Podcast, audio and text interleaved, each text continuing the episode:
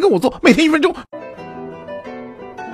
痔疮来了不想上班，坐凳子太疼，嘿嘿。作为一个久治不愈的老兵，今天叔就来教你们痔疮犯了该怎么做。一，痔疮犯了千万别用棍子给它顶进去，这只能暂时缓解疼痛，长期这么做容易引起痔疮破裂呢。二，注意透气，在凳子上垫两摞文件，让空间悬空，给菊花一点空间。如果同事问起来就说你懂啥呀？这叫行为艺术。三，悬空坐跟扎马步似的，屁股悬在凳子上，给人一种正坐着的假象啊。如果被被人识破了，就说在练腰力。四，偏腿坐，一边屁股悬空，另一边屁股击出凳子，让菊花充分释放。五，什么出血了？那也不行，垫两片加厚的棉巾，不仅能吸血呢，还能让你在坐的时候有软着陆的感觉。六，都不适用，那就替换内裤，戒辣戒油腻，还得多喝水，就算把痔疮切除，也要注意，小心它卷土重来。